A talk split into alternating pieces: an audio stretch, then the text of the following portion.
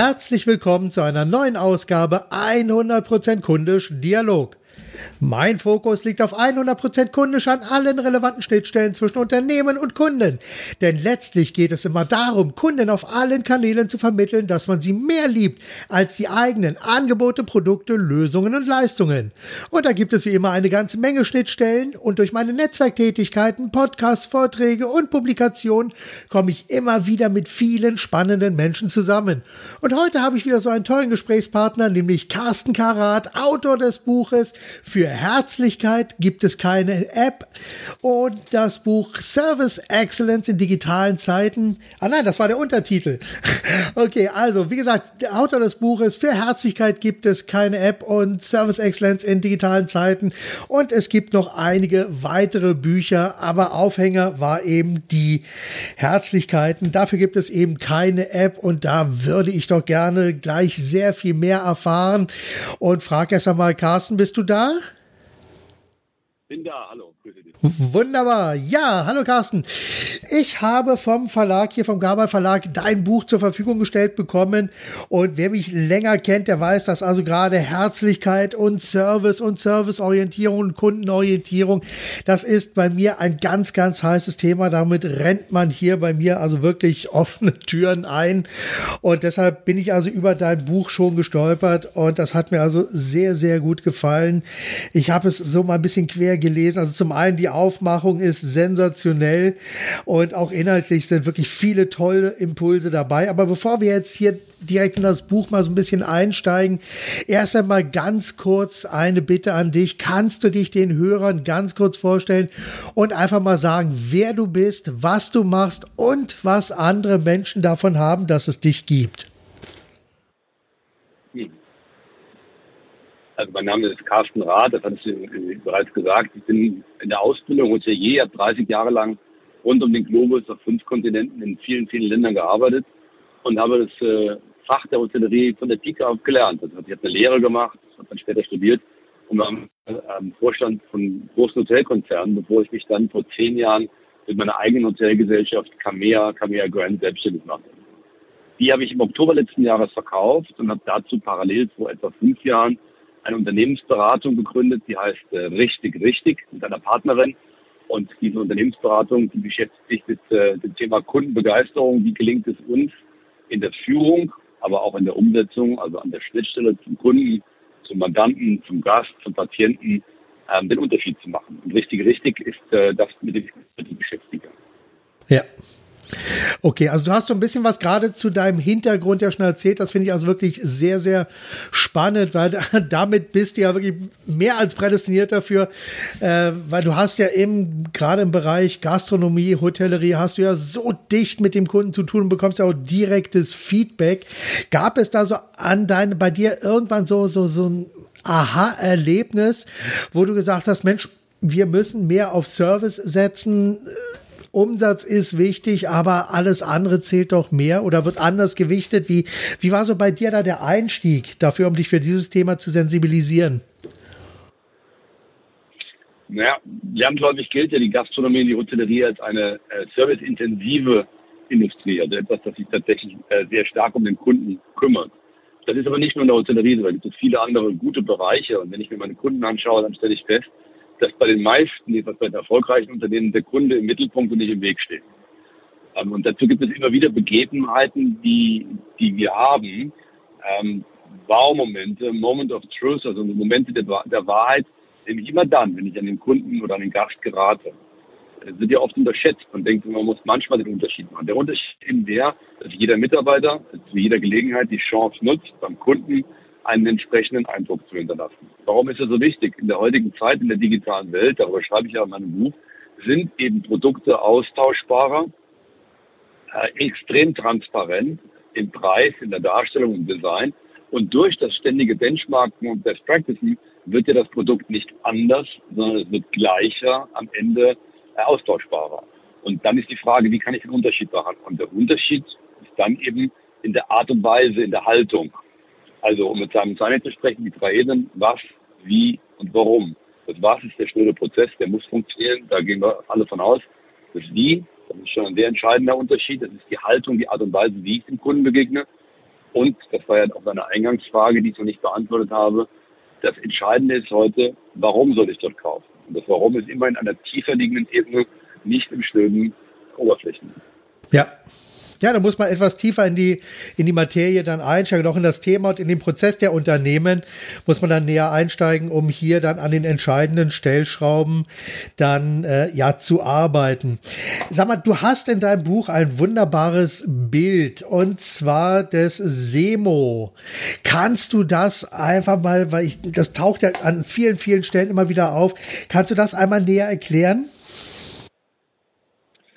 Also der Semo ist der Bruder vom Como. Den Como beschreibe ich in meinem äh, Führungsbuch und Freiheit ist Führung nur ein F-Wort und Como steht für Corporate Monkey. Semo ist sozusagen die hässliche Schwester von Como, nämlich der Service Monkey. Und damit beschreibe ich Menschen oder Handlungen, ähm, die nicht dem Service, also der Dienstleistung sich verpflichtet fühlen. Das sind Menschen, die eben den Kunden nicht in den Mittelpunkt stellen, sondern den Prozess. Äh, ein schönes Beispiel aus der Hotellerie zum Beispiel. Wenn du heute in ein Hotel gehst und fragst, wann kann ich denn bei Ihnen frühstücken? Dann wird er, wird er dir wahrscheinlich sagen, naja, morgens von sieben bis halb elf. Das ist aber eine Antwort, die ist prozessorientiert, die ist nicht kundenorientiert. Der Kunde will 24 Stunden am Tag frühstücken. Ich sage ja nicht, dass ich 24 Stunden am Tag das Frühstücksbuffet aufrechterhalten muss. Darum geht's ja nicht.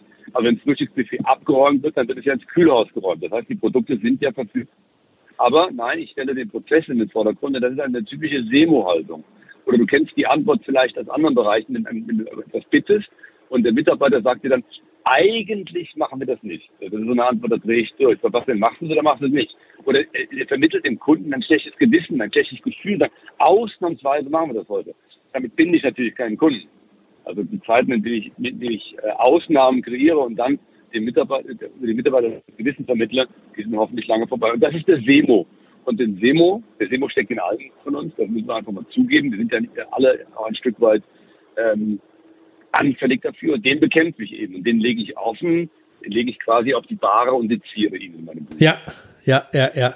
Ja, vor allem interessanter Como und Semo, die kommen ja wirklich äh, im, immer Hand in Hand daher, weil äh, es ist ja natürlich auch, also die Serviceorientierung hat natürlich letztendlich auch ein bisschen immer was mit der, mit der Unternehmensführung dann zu tun, oder? Ausschließlich. Also die Unternehmensführung ist immer für die Dienstleistungsqualität verantwortlich. Manchmal höre ich äh, Führungskräfte sagen, ja, der Mitarbeiter taugt nichts oder der ist diesen das. Dann stelle ich mir die Frage, wer hat den denn eingestellt? Wer hat diesen Mitarbeiter eingestellt? Wer hat diesen Mitarbeiter geschult? Wer hat so lange an diesem Mitarbeiter festgehalten? Also die Delegation des Schlechten auf die Mitarbeiterebene ist einfach Führungsschwäche. Führungsstärke bedeutet sich, dem Serviceablauf zu stellen und dann eben die Prozesse auf der einen Seite, die Einstellung der Mitarbeiter auf der anderen Seite und vor allem die Unternehmenskultur in der Frage, warum gibt es mich denn eigentlich? Warum soll der Kunde bei mir kaufen? Darauf auszurichten. Und das ist gute Führung. Mhm. Ja, klar. Okay. Äh, hast du vielleicht so ein, ein Beispiel äh, eines, ja, da mal deutschen Unternehmens, wo du einfach so fassungslos den Kopf geschüttelt hast und gesagt, für dich selbst auch gesagt hast, das kann einfach so nicht wahr sein? Ich will das gar nicht auf ein Unternehmen reduzieren, weil grundsätzlich können wir mal davon ausgehen, dass alle Unternehmen bemüht sind, dem Kunden eine gute Leistung zu bringen. Und ich, ich stelle ja fest in unserer Unternehmensberatung, dass die Kunden, die zu uns kommen, die richtig richtig kommen, das wollen, also in den Vordergrund stellen. Reverse Thinking, also dieser Prozess des umgekehrten Herangehensweisen, nämlich alles vom Gast, vom Kunden, vom Mandanten, vom Gast aus zu denken, der hält immer mehr Einzug.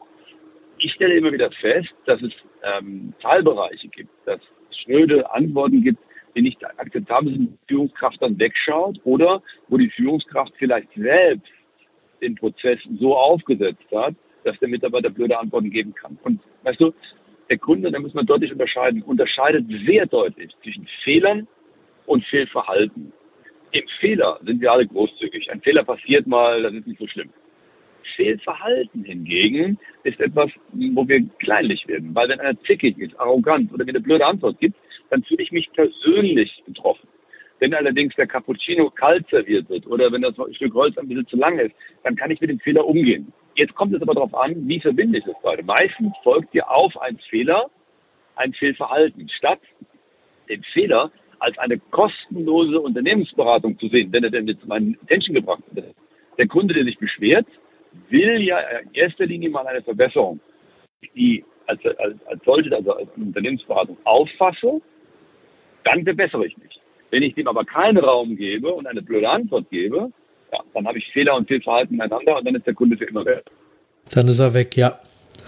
Okay, ja, klar. Ich meine, das ist ja auch an der Stelle immer so ein, so ein Geben und Nehmen.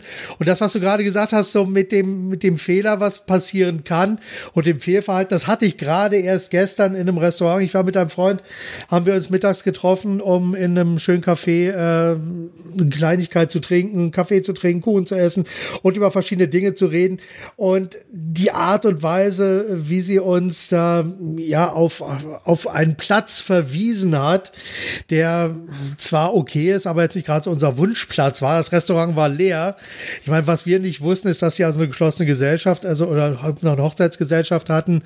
Aber es auf eine so unglaublich pumpige Art und Weise wurden wir dann sozusagen in Anführungszeichen des Raumes verwiesen, beziehungsweise dann an die Bar verwiesen, wo wir uns da doch hin, bitte hinsetzen sollen.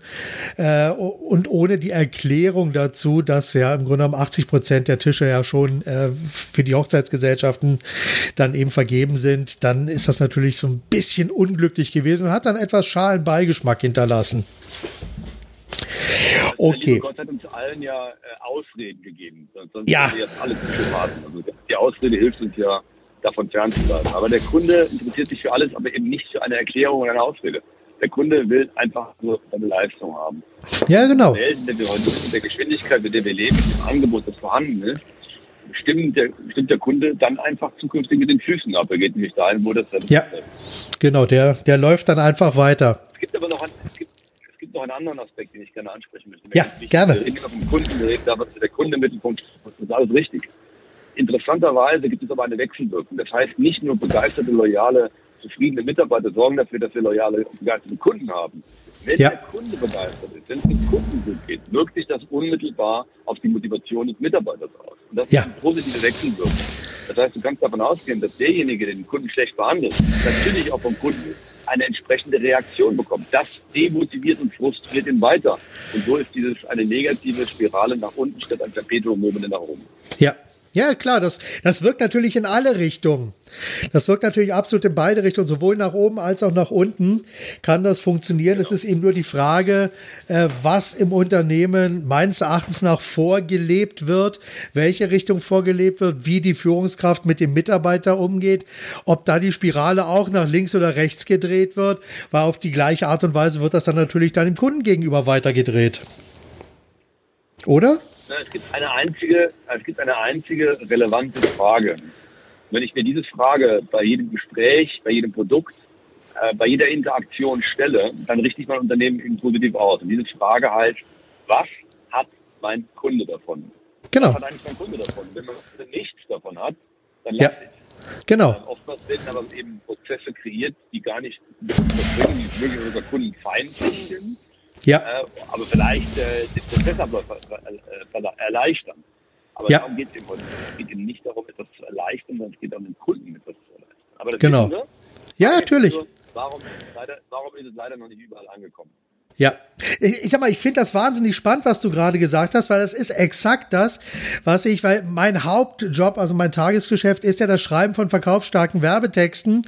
Und da ist es genau auch der Punkt, wo ich wirklich mit jedem Satz, mit jedem Absatz, mit jedem Punkt dann auch mit Kunden diskutiere, was bedeutet das für den Kunden, was hat dieser Kunde von dieser Aussage, welche Konsequenzen hat das, welche Vorteile bringt das dem Kunden, welche Nachteile bringt das dem Kunden? Und wenn hier die Antworten dünn und dünner ausfallen, dann sind wir dann irgendwann an dem Punkt, ja, dann können wir es auch rauslassen, weil es schlicht und ergreifend für den Kunden keine Relevanz hat. Genau. Wo wir gerade beim Thema Kunde sind. Ich habe gerade so ein bisschen durch dein Buch geblättert und ich bin an einer Sache hängen geblieben. Wieder einmal hängen geblieben und da bin ich jetzt sehr drauf gespannt, wie, wie du das definierst. Kleine Vorgeschichte. Ich habe na, vor gut einem Jahr ein ganz tolles Interview mit einem Gastronom äh, südlich von Berlin hier gehabt. Ich erzähle jetzt nicht nochmal die ganze Geschichte, äh, weil ich die also äh, oft hier schon im Podcast hatte. Aber dieser Gastronom äh, der hat eine sehr gemischte Zielgruppe. Und äh, ich kenne das Restaurant sehr, sehr gut. Wir waren über, über Monate lang, fast monatlich oder fast wöchentlich da gewesen. Und ich konnte das sehr, sehr gut beobachten, dass er eine sehr gemischte Zielgruppe hat. Und ich hatte ihn damals gefragt, sag mal, wie sieht das eigentlich bei dir aus? Was für eine Zielgruppe hast du eigentlich? Meint er, du, eigentlich habe ich keine echte Zielgruppe, sondern ich habe eine Stilgruppe. Bei mir sitzt der Millionär aus Berlin neben dem Bauern um die Ecke, weil die hier alle einen gemeinsamen Stil pflegen, nämlich regionale, ortsansässige, saisonale Küche auf allerhöchstem Niveau. Und das war so ein gemeinsamer Stil. Und äh, das bringt mich natürlich dann einfach so an den Punkt, weil du hast hier diesen Punkt in deinem Buch, warum sich die Zielgruppe, warum sie die, das also ja, da haben wir Warum sie das Zielgruppendenken vergessen können. Vielleicht kannst du das einmal aus deiner Sichtweise her nochmal etwas klarer machen, weil ich halte das für einen ganz, ganz wichtigen Punkt, über den man sich einfach mal im Klaren sein muss, wie denn meine Zielgruppe ausschaut oder warum es eventuell Sinn macht, das eigene Zielgruppendenken heute, jetzt und hier auf den Prüfstand zu stellen. Also natürlich ist es wichtig, dass ich meine Produkte in Märkten anbiete, die auch eine gewisse Relevanz haben. Das heißt, es macht da keinen Sinn, meine, meine Produkte in Preissegmenten anzubieten, in denen ich nicht verkaufen kann. Das ist nicht meine Aussage dazu. Meine Zielgruppenanalyse ist eine andere. Die Zielgruppenanalyse führt oftmals zu einer Diskriminierung. Diese Diskriminierung, diese künstliche Diskriminierung, die ist aufgesetzt und nicht ehrlich. Das heißt, ich muss mich orientieren an dem, was die Zielgruppe, und die kann ja sehr breit oder sehr schmal sein, tatsächlich möchte. Oftmals differenziere ich aber in der Zielgruppe eher meine Ziele als die Ziele der Zielgruppe und nehme das dann als Ausrede. Und das ist eben der, der Ansatz, zu sagen, ja, natürlich müssen wir den Markt verkaufen, verkaufen, indem wir die Umsätze tätigen können. Aber die Märkte können durchaus eine übergreifende Dienstleistungserwartungshaltung haben. Mhm. Ja. Okay.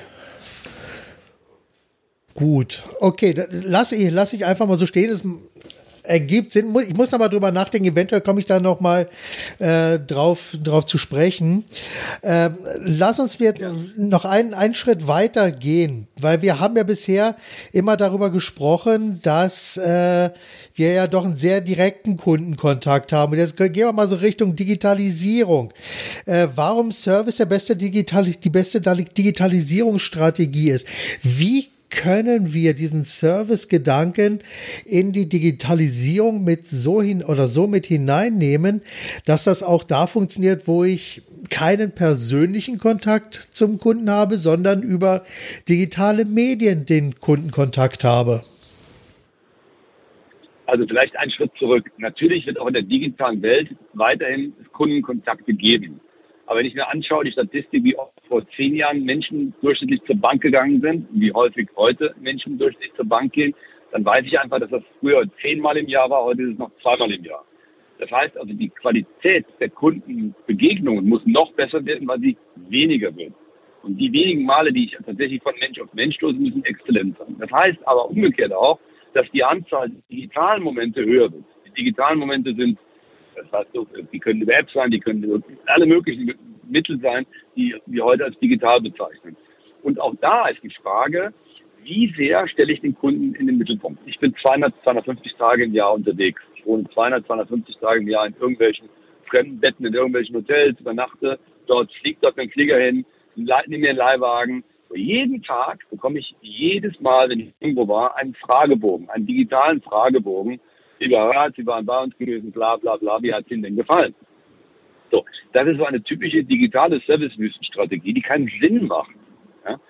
Ich beruhige damit mein Gewissen, ich habe die Kunden wieder befragt, aber ich will ich als Kunde diese die Frage haben.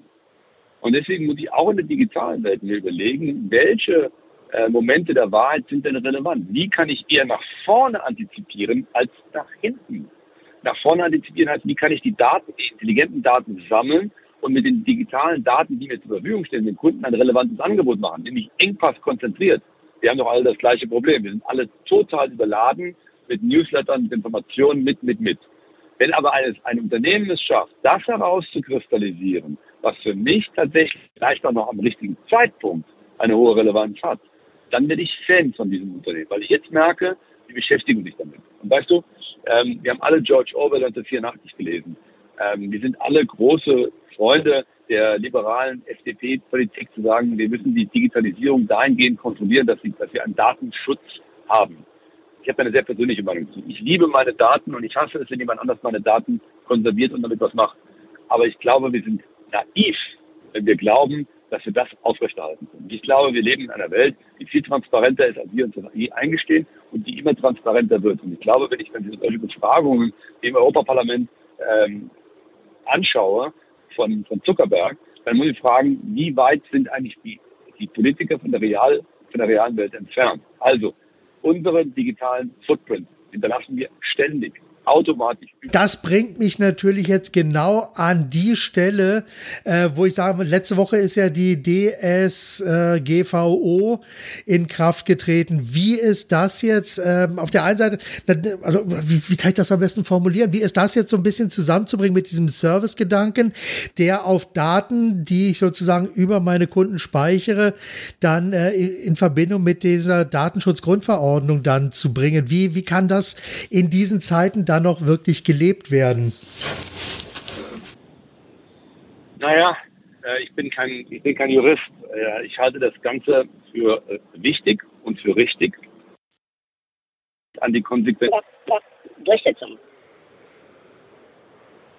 In Amerika wird dieses System nicht angewendet. In Asien lacht man uns ins Gesicht. Wir in Europa sind mal wieder der Vorreiter.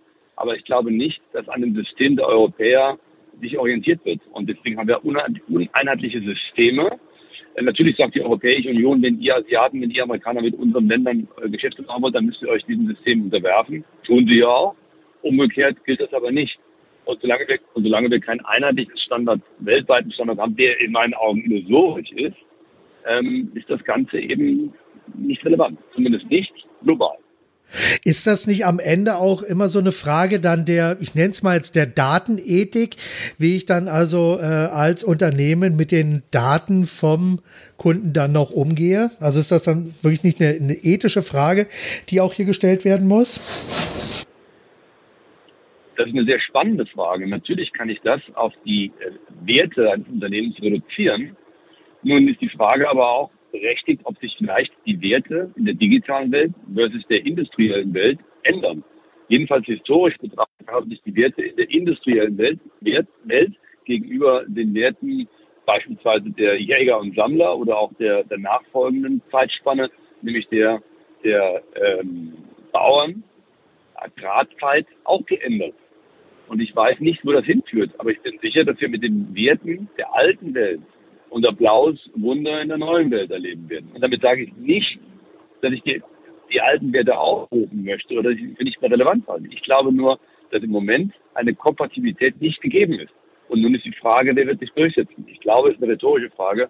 Am Ende wissen wir alle, wer sich durchsetzen wird. Ja, wahrscheinlich. Also da müssen wir einfach mal schauen. Ich hatte gerade jetzt äh, zwei Tage einen Freund von mir zu Besuch gehabt, äh, der sich sehr mit diesen Themen, also Ethik und Nachhaltigkeit und auch Religion und Wirtschaft auseinandersetzt, wie da das Zusammenspiel ist. Und das waren also die wirklich drei extrem spannende Tage, wo wir auch über so etwas gesprochen haben. Und äh, also es waren drei echt harte Tage. Und ich denke, dass wir hier äh, wirklich über das grundsätzliche Umgehen miteinander und auch das Gemeinwohl sicherlich noch neu nachdenken müssen und das auch neu definieren müssen. Kommen wir aber mal ein bisschen mehr zurück zu dem, was du machst und zu deiner Arbeit. Was macht dir bei deiner Arbeit ganz besonders viel Spaß? Immer, ist immer das Gleiche. Was mir Freude macht, ist die Veränderung zu sehen. Zu sehen, wie ein Unternehmen, eine Abteilung oder sogar ein Mensch sich mehr dem Kunden zuneigt, wie er sich öffnet und wie dann plötzlich Produkte durch eine kleine Veränderung, Dienstleistungen durch eine, einen kleinen Dreh eine hohe Relevanz bekommen, weil die jetzt eben nicht, nicht nur um sich selbst drehen, sondern um den Kunden drehen. Das ist für mich eine große Freude. Also das ist für mich immer spannend zu sehen, wie man doch mit gewissen, mit, mit kleinen Drehs die übrigens meistens gar nichts kosten, sondern eben nur eine Verhaltensänderung nach sich ziehen, es schafft, äh, den Kunden in ein ganz anderes Licht zu rücken. Ja, betrachten wir jetzt mal diesen kleinen Dreh mal so als Erfolgsmuster. Hast du da so ein Erfolgsmuster identifiziert, was du jetzt hier unseren Hörern weitergeben kannst? Ja, wir haben bei richtig, richtig natürlich ein System, mit dem wir arbeiten. Allerdings ist unser System eben kein starres System wie bei vielen Unternehmensberatungen, das man als Schablone drauflegt, sondern wir haben ein System ähm, in, sieben Schritten aufgegliedert, mit dem wir äh, von Analyse bis zur Kontrolle nach der Umsetzung das einführen und begleiten und sind bei vielen Unternehmen unterwegs. Also wir, sind, wir haben Banken, wir haben Versicherungen, wir haben Fastfood-Restaurants, wir haben Tankstellen, viele Franchise-Unternehmungen, Luftfahrt, natürlich die Gastronomie, aber auch Produktionsstätten. Und diese Systeme müssen wir natürlich immer wieder auch auf, auf den Kunden und auf den Mitarbeiter ausrichten. Aber am Ende ist unser richtig, richtig System so nachhaltig, ähm, dass wir schaffen, den Mitarbeiter mitzunehmen. Denn das ist das Wichtigste. Wenn ich einen Change Management Prozess einführe, dann wird das oft im, im äh, Elfenbein Tower entschieden die Menschen, die diesen Prozess anstoßen, sind in der Regel viel weiter gedanklich, weil sie ja schon einen Vorsprung haben, also sich Monate, vielleicht sogar Jahre mit dem Change-Prozess beschäftigt haben. Die sind in dem Thema drin, die haben das Ende im Sinn, die wissen genau, wo sie starten, wo sie hinkommen wollen. Und dann gibt es ein, ein System der Einführung ins Unternehmen. Und diese Zeit, die ist sehr kritisch. Und oftmals nimmt sich eine Führung sehr viel Zeit, um in der Führung ähm, sich abzustimmen, aber dann wenig Zeit ist auszurollen. Und unsere Empfehlung ist immer, dass die Zeit des Ausrolls mindestens dreimal so lang sein muss wie die der Beschäftigung davor. Denn wenn ich die Mitarbeiter nicht mitnehme, dann schaffe ich heimliche Opposition. Und heimliche Opposition führt auch zum Change, aber nicht zu dem Change, den ich haben will, sondern zu den negativen. ja, absolut. Absolut. Okay. Welche drei Bücher hast du zuletzt gelesen? Kannst du die spontan aufzählen? Ähm, ja, das Café am Rande der Welt das hat mir ja, gerade meine Tochter gegeben. Naja, ein Buch, das mich ähm, augenblicklich sehr beschäftigt. Ja. Ähm, dann habe ich das Buch von Fragen Liederitz gelesen. Sie ist eine wunderbare Schauspielerin und hat ein, äh, ein schönes Buch zum Freisprechen äh, geschrieben. Sie nennt sich auch die Freisprecherin. Ja. Das ist etwas, was mir, ähm, gut, was mir gut gefällt. Und äh, im Augenblick lese ich von Sprenger ähm, radikal digital. Ja. Okay, sehr gut. Äh, werde ich noch in die Shownotes mit reinnehmen. Okay. Hast du ein Lieblingszitat?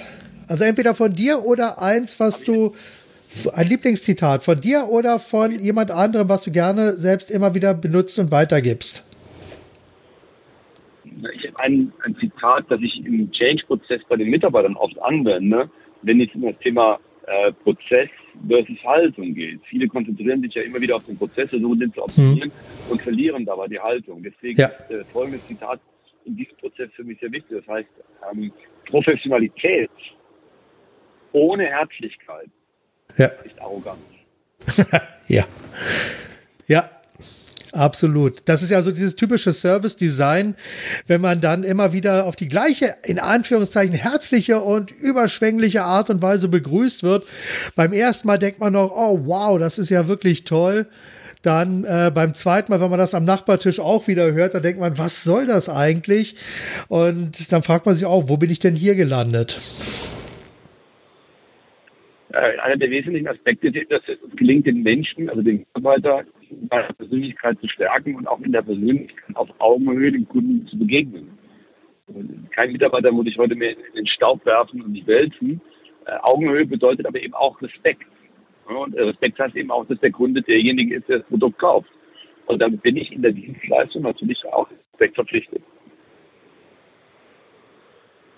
Möchte noch einen Gedanken, möchte noch einen Gedanken zu den Prozessen geben. Weißt du, wir designen ja immer negative Prozesse. Wir sind ja oftmals in einer Situation, äh, auch wenn ich hier reingehe in Unternehmen, wenn wir Change Management Prozesse uns anschauen oder wenn wir Change etablieren, gehen wir immer wieder rein, stellen fest, dass die, die, die meist gesagten Antworten sind, ja, aber dann gibt es doch diese Situation, ja, aber der Kunde will doch dies.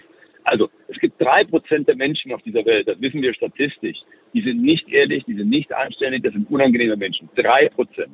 Und wir designen oftmals Prozesse, um diesen drei Prozent nicht die Gelegenheit zu geben, uns zu betrügen, gemein zu sein, böse zu sein.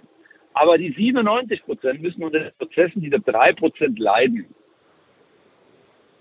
Und darüber möchte ich gerne nachdenken. Ja? So. Also wenn ich in ein Hotel einchecke, in dem ich schon 20 Mal war, in dem ich schon 20 Mal war und es ist 1 Uhr nachts und ich bin hundemüde und ich muss wieder meine Kreditkarte zücken, dann verstehe ich, dass der Prozess dafür dient, dass derjenige, der dort wohnt, nicht am nächsten Tag abreist, ohne zu bezahlen. Ich bin seit 30 Jahren in der Hotellerie. Ich habe sehr, sehr, sehr wenig Testquelle in meinem Leben kennengelernt. Ich glaube zwei oder drei in 30 Jahren. Aber die ganze andere Zeit quäle ich alle meine Kunden mit dem Prozess. Nochmal, ich habe nichts dagegen, eine Kreditkarte zu nehmen. Aber wenn ich nachts um eins ankomme und war schon 20 Mal im Hotel, dann bin ich vielleicht sensibel genug und sage, raten Sie was, gehen Sie aufs Zimmer, schlafen Sie, geben Sie uns morgen früh Ihre Kreditkarte, alles gut. Das ist das, was ich meine, mit, einem, mit, einem, mit einer Augenhöhe, einem Respekt, den ich dem Mitarbeiter aber Führungskraft geben muss, eine Freiheit, die ich dem Mitarbeiter geben muss, um diesen Prozess zu durchbrechen, damit der Kunde eben nicht leidet. Weißt du, das erinnert mich an eine Sache, das haut mich gerade wirklich total um. Ich habe, das, das war 92, da war ich in das erste Mal in Florida gewesen. Da war ich ähm, ein Freund unterwegs und da sind wir auch am, am, äh, am Labor Day sind wir angekommen. So, also wir angekommen, wollten einchecken und da meinte dann der Besitzer, ja, heute ist eigentlich zu, aber pass auf, wir machen folgendes, äh, bringt einfach eure Sachen auf das und das Zimmer, das ist soweit frei, dann kommt einfach raus zum Barbecue, dann machen wir uns hier einen netten Nachmittag und Check-in machen wir dann morgen.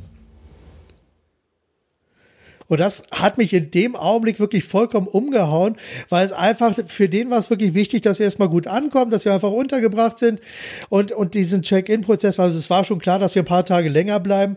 Und dann wurden wir dann noch zum Barbecue eingeladen und haben echt einen sensationellen Nachmittag da äh, mit den Gästen und auch mit den äh, Hotelbetreibern verbracht. Und das war also wirklich sehr, sehr schön. Und von daher kann ich das, was du erzählt hast, absolut nachvollziehen, wenn ich da schon seit 30 Jahren bin und auch bekannt bin. Warum muss man dann immer wieder die Karte zücken und immer wieder auf ein neues äh, sich sozusagen authentifizieren. Auch das kann ja hinterlegt werden. Ja. Wunderbar. Da muss man nur entsprechend dann auch drauf achten und so, naja, und vielleicht auch in dem Fall die Prozesse entsprechend anpassen. Absolut. Absolut. Okay. Gut, dann lass uns mal einen kleinen Schritt weitergeben, äh, weitergehen. Aus welchem Fehler hast du am meisten gelernt? Naja, also diese Frage ähm, ist für mich immer sehr schwierig zu beantworten, weil, weißt du, es hat mich noch keiner nach oben gefehlert. Und äh, ich höre immer wieder, ja, aus Fehlern muss man lernen, man aus Fehlern lernen. Aber es ist ja nicht so, dass der Erfolg sich einstellt, weil einer besonders viele Fehler gemacht hat oder weil einer besonders viele Fehler machte, ist er dann erfolgreich geworden. Ich lerne immer aus, also am liebsten lerne ich ehrlich gesagt aus den Fehlern von anderen, weil dann kostet es nicht mein Geld, sondern das Geld anderer. Also ich kann schon auch anderes machen andere Menschen für Fehler und versuche die zu vermeiden. Am Ende sind es aber immer immer Dinge, die passiert sind, weil, sie, weil ich Dinge nicht zu Ende gedacht habe. Also wenn ein Prozess, eine Haltung, ein Produkt, eine neue, ein neues Unternehmen nicht zu Ende gedacht wurde, dann ist es gescheitert.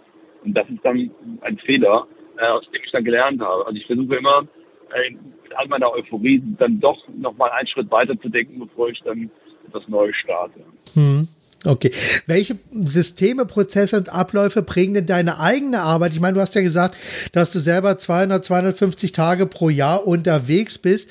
Wie organisierst du dich, dass das alles für dich so gut funktioniert, dass du wirklich auch nicht im Büro sein musst, sondern dass du unterwegs sein kannst? Also ich bin eigentlich nie im Büro. Ich bin entweder bin ich äh, auf Reisen oder bei meinen Kunden, vielleicht zehn Bürotage im Jahr, weiß ich nicht. Ich habe ein exzellentes Team. Ich habe eine Assistentin, die äh, unglaublich mitdenkt, die schlau ist, die Dinge antizipiert. Ich habe Mitarbeiter, ähm, die sehr eigenständig arbeiten, die, die frei agieren. Ähm, da bedarf es relativ weniger Abstimmung. Und ich habe vor allem Kunden, die zuhören, wenn wir ähm, uns zusammensetzen und die mir die Gelegenheit geben, mit ihnen zu wachsen. Also ich habe einfach das Glück, und das gehört beim Unternehmer eben auch dazu, neben vielen anderen Attributen, dass ich ein exzellentes Team und exzellente, tolle, großartige Kunden habe, die mir so, eben so erleichtern, dass ich eben so reisen und so arbeiten kann, wie ich es tue. Ja. Und wie hältst du die Balance zwischen Privatleben und Berufsleben, wenn du so viel unterwegs bist? Ja, das ist schwer zu sagen, weil ich bin kein, ich kann von Work-Life-Balance nicht sprechen, weil ich liebe meine Arbeit, ich bin, gehe darin auf, das ist für mich Teil meines Lebens und ich, ich denke jetzt nicht in acht Stunden oder in zehn Stunden, sondern ähm, bei mir fließt es. Also ich habe da wirklich kein, keine Balance, in Anführungsstrichen, bitte nicht falsch verstehen, sondern ich bin glücklich mit dem, was ich tue. Und das ist ja oft so. Wenn jemand, ähm, wenn man ein System, wir arbeiten mit Lux zusammen von der Universität Luxemburg, ein, System, in dem wir die, den Menschen und seine Werte und vor allen Dingen äh, seine Attribute untersuchen und schauen, wo er seine Stärken hat und wo mögen auch ein paar Schwächen liegen. Wenn ich mich nach dem richte, ein Menschenbild funktioniert, wenn ich mich nach dem richte, wo ich gut drin bin, wo ich Freude drin habe, ähm, dann ergibt das einen das andere. Wenn ich allerdings einen Job machen muss, in dem ich, in dem ich keine Freude habe, in dem ich kein Talent habe, äh, dann wird es schwierig. Und deswegen versuche ich, mir meine Jobs so auszusuchen, ähm, dass ich das mache, was ich am besten kann und dann haben alle Spaß. Dann haben alle was davon, genau. Und äh, hast du auch bestimmte Werkzeuge oder Hilfsmittel, die du für deine Arbeit nutzt? Also bestimmte Programme oder Tools oder ja, zum Beispiel technische Tools oder ein, ein Interviewpartner meinte, ich denke grundsätzlich auf Papier. Ich bin ein Mann des Wortes. Ich schreibe und ich spreche, davon lebe ich. Also von meinen Vorträgen, von meinen Büchern. Und ähm, deswegen spreche ich einfach mit den Menschen viel, ich schreibe, ähm, aber ich suche mir die Kommunikation aus, von der ich glaube, dass sie für mein, mein Gegenüber gut ist. Also es gibt Menschen, die telefonieren einfach lieber, als sie Mails lesen und umgekehrt. Und wenn man sich damit ein bisschen beschäftigt, kommt man sehr schnell raus, wie man den anderen am besten erreicht. Und das ist ja auch einer der wichtigsten Dinge heute in der, in der schnellen, überladenen Welt, dass wir die richtige Art der Kommunikation wählen und nicht äh, unser System jemand anderen überstülpen. Also ich habe ein System natürlich, ich habe auch was ich lieber mache und weniger lieber mache, aber da das diktiert schon mein Kunde. Äh, es gibt Kunden, die wollen mit mir stundenlang telefonieren und andere wollen mich sehen und wieder andere wollen mit mir korrespondieren und denen füge ich mich dann. Ja, okay. Wunderbar. Dann kommen wir jetzt mal in Richtung der berühmten letzten Worte. Hast du für unsere Zuhörer ein paar berühmte letzte Worte, die du mit uns teilen möchtest? Es geht immer um alles. Es geht immer um alles. Das ist ein Satz, den ich gelernt habe. Sean Fitzpatrick, das war mal der ehemalige Kapitän der All Blacks, das ist die Rugby-Nationalmannschaft von Neuseeland. Und auf die Frage, warum die äh, neuseeländische Rugby-Nationalmannschaft die erfolgreichste Sportmannschaft der Welt ist, mit 84 Prozent Gewinnen, mit 84 Prozent gewonnenen Spielen, dann sagt er, ob wir essen, ob wir trainieren, ob wir spielen. Bei uns geht es immer um alles. Wunderbar. Vielen lieben Dank, Carsten, für diese schönen letzten Worte. Ich verabschiede mich von dir und wünsche dir alles, alles Gute auf deinen Reisen, bei deinen Vorträgen und bei allem, was du so machst. Und ja, dann sage ich einfach mal so Tschüss und bis zum nächsten Mal. Danke, mein Lieber. Alles Gute. Danke. Ja, und das war's für heute. Vielen Dank, dass ihr euch Zeit für diesen Podcast genommen habt und vielen lieben Dank auch dafür, dass wir euch ein Stück weit mit Inspirationen und Ideen begleiten durften. Alle weiteren Informationen und Links gibt es wie immer in den Show Notes und zum Schluss wie immer eine Bitte. Bitte empfehlt euch diesen Podcast weiter und bewertet ihn bei iTunes. Vielen lieben Dank dafür im Voraus, denn eines ist klar, jeder Impuls hilft, damit möglichst viele Unternehmer von 100% kundisch profitieren. Bis zum nächsten Mal. Seid 100% kundisch. Denkt mit eurem Herzen, gebt alles und vor allem macht es richtig gut. Euer Marc Perl Michel.